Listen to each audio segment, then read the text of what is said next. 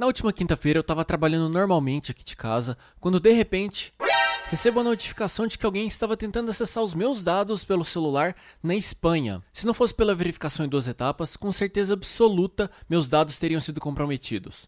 Mas e você? Quando foi a última vez que você revisou as suas senhas? Você tem verificação em duas etapas ativado? Aliás, você sabe o que é isso?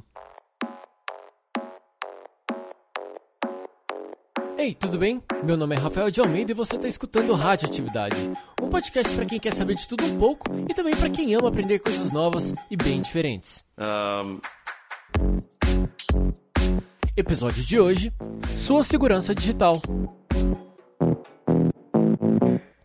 Eu realmente fico pensando quantas pessoas têm se protegido, já que a nossa vida está cada vez mais digital e conectada.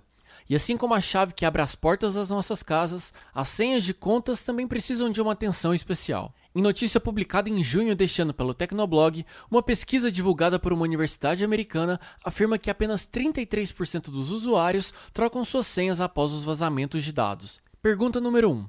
Quando foi a última vez que você revisou as suas senhas? Pergunta número 2. Você tem a verificação em duas etapas ativada?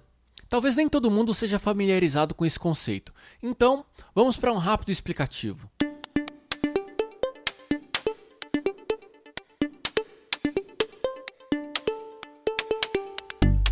Como o próprio nome diz, a verificação em duas etapas funciona basicamente como um segundo login.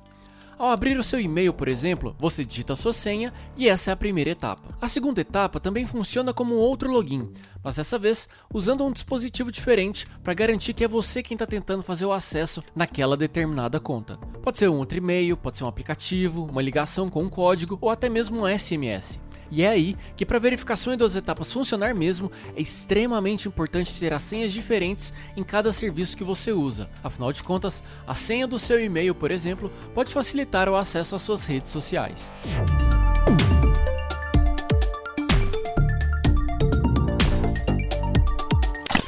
Você consegue ter uma senha diferente para cada dispositivo e serviço que você usa? É a mesma coisa que ter uma única chave para abrir as portas da sua casa, a sua garagem e por aí vai. Bem, nesse caso a tecnologia também está aí para nos ajudar. O Rodrigo Gonzalez, um tech guy que trabalha nesse universo de segurança digital, conta pra gente. É bastante difícil, para ser bem honesto, as pessoas perceberem, né, saberem que a tecnologia pode ajudar elas né, na segurança das contas delas, né, ou na segurança de mesmo documentos, essas coisas todas. É, é bastante difícil, isso acaba, infelizmente, sendo bastante nichado para um grupo de pessoas que é mais ligado nessa coisa de é, segurança da informação. É? é? É, difícil de pessoas comuns, não é? como eu e você, é, nos ligarmos nisso e, e, e, termos a percepção de que muitas vezes as pessoas falam que não tem nada a esconder, mas a gente tem sim algo a esconder, a gente tem alguma coisa ali que é pessoal, né? que é privativo. É? E as pessoas têm um pouco de dificuldade é, nesse sentido. As plataformas de gerenciamento de senha, no geral, elas é, armazenam a senha é, que você coloca lá dentro e elas criptografam isso de alguma forma, não é? Um, e isso é totalmente é, fechado dentro e a única coisa que descriptografa essa, essa informação, não é? ou seja, que revela essas informações, é a sua senha, a sua senha master, não é? a senha que você efetivamente tem que lembrar não é? no final das contas.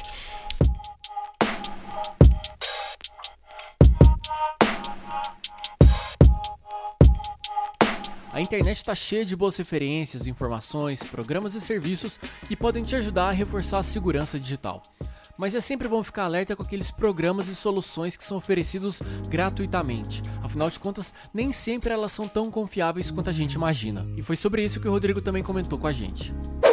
E a única, o único cuidado que eu diria que as pessoas têm que ter com plataformas que se dizem gratuitas é o que elas estão fazendo com seus dados, é? porque plataformas, quando elas dizem que estão uh, fazendo as coisas de graça, elas não estão fazendo de graça, elas têm que ganhar esse dinheiro de alguma forma e normalmente é vendendo dados ou de alguma forma parecida. Né? Então, é, fica de olho em qualquer tipo de, de informação de vazamento de senha, de vazamento de informação que possa sair na internet, não é? Isso normalmente é bastante divulgado. É, e também eu acho que é bastante interessante para quem tiver né, quem tiver vontade, quem tiver esse ímpeto a mais de procurar saber se a empresa disponibiliza de alguma forma as informações de como ela cuida dos seus dados de, é, de forma aberta, né, porque no geral essas plataformas elas trabalham é, com uma coisa que a gente chama de zero knowledge, né, um sistema zero knowledge, que é basicamente um sistema é, sem conhecimento, que a empresa em si, a pessoa que está por trás desse, desse software não tem acesso nenhum a nenhum tipo de informação é, que você armazena ali, né? porque isso está criptografado não só para você, mas também para a própria empresa. Então isso garante a segurança dos dados. Né? Então eu acho que é bastante importante você saber como que eles estão armazenando esses dados, quais são os processos que eles utilizam e tem essa informação, dependendo da empresa, não é, está disponível no próprio site da empresa ou você pode ver é, é, audits, né, que eles chamam, que são basicamente é, intervenções de empresas externas que olham o sistema como um todo e dizem se como é que funciona e se existe alguma coisa ali que há de se preocupar ou não. Né? Então eles fazem essa, essa verificação, essa checagem. Normalmente são empresas é, especializadas no assunto né, de segurança da informação que fazem esse tipo de, de, de, detalhamento e que dizem, olha, isso aqui, essa empresa aqui realmente guarda suas informações de forma segura ou não. Quer uma outra dica? Não custa nada a cada um ou dois meses você revisitar todas as suas senhas, revisitar quais são as contas que estão logadas no seu celular, no seu computador pessoal e no seu computador de trabalho. Outro ponto também são as aplicações que ficam vinculadas ao seu e-mail. Sabe quando você vai responder aquele teste de personalidade no Facebook ou para descobrir qual super-herói você seria? Pois é, aqueles aplicativos podem muito bem pegar seus dados e você não está nem sabendo. Talvez se houvesse um guia da internet, uma das primeiras leis seria: tome cuidado e desconfie de tudo. Afinal de contas, são seus dados e as suas informações que estão em jogo.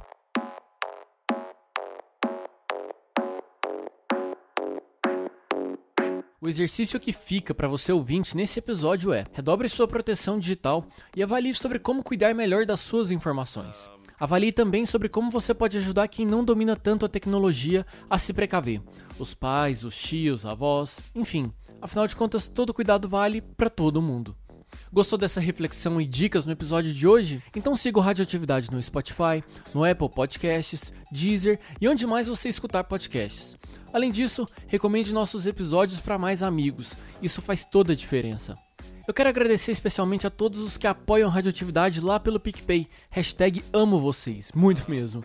Se você quiser contribuir, basta acessar picpay.me barra radioatividade. Eu vou deixar todos os links na descrição aqui do episódio, tá bom? Nas redes sociais você encontra a gente no Twitter como arroba Rafael de Almeida, arroba o Radioatividade e no Instagram, arroba Rafael de Almeida e arroba podcast Radioatividade. É isso. Um beijo grande, se cuide e até a próxima. Tchau! Uh...